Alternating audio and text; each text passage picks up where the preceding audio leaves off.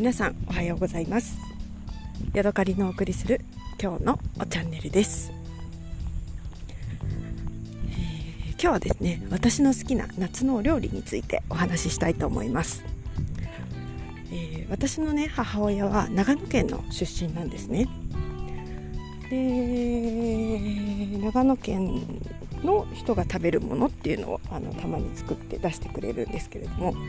え、結構ね、あの、独特なものがあったりしてでそれを大きくなってからあこれって長野の食べ物なんだっていうことを知ったりしてねあの面白く思ったことがありますので、えー、そのそれについてお話ししたいと思います。で私がね、あの母親が作ってくれるお料理ですごく好きなのが、えー、っとですね、麺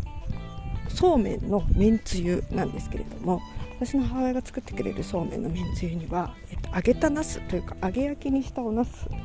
ね、あのー、こう一口大に刻んでそれが入っていて、えー、めんつゆというかあのだしとお醤油と、えー、みりんなのかな？と合わせてでそこに、あのー、揚げたおなすが入っていてでそれがねお鍋ごと、え冷蔵庫で冷やされています。で、ねえーと、そうめんの時間になるとそうめんを茹でて、えお皿に盛ってで各自その冷たいめんつゆを自分のお椀に、え注がれてで、え好きなだけおそうめんを取って食べるっていうスタイル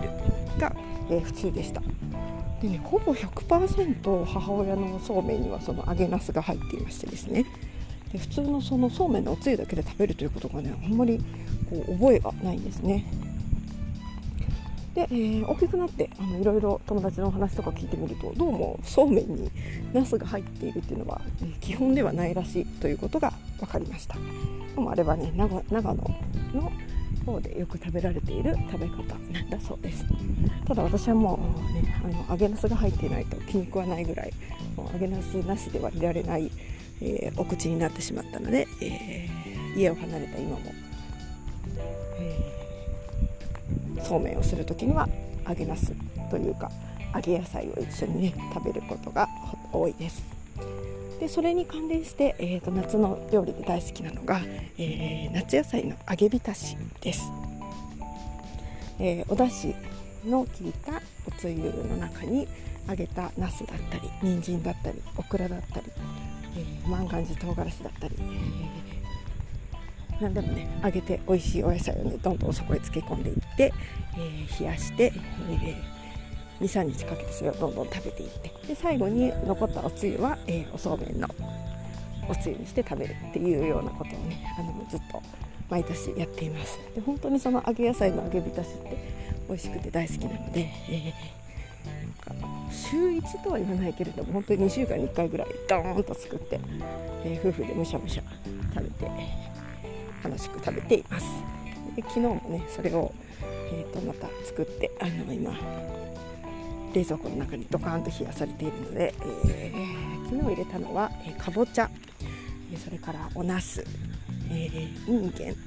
万願寺唐辛子。こんなところかな。で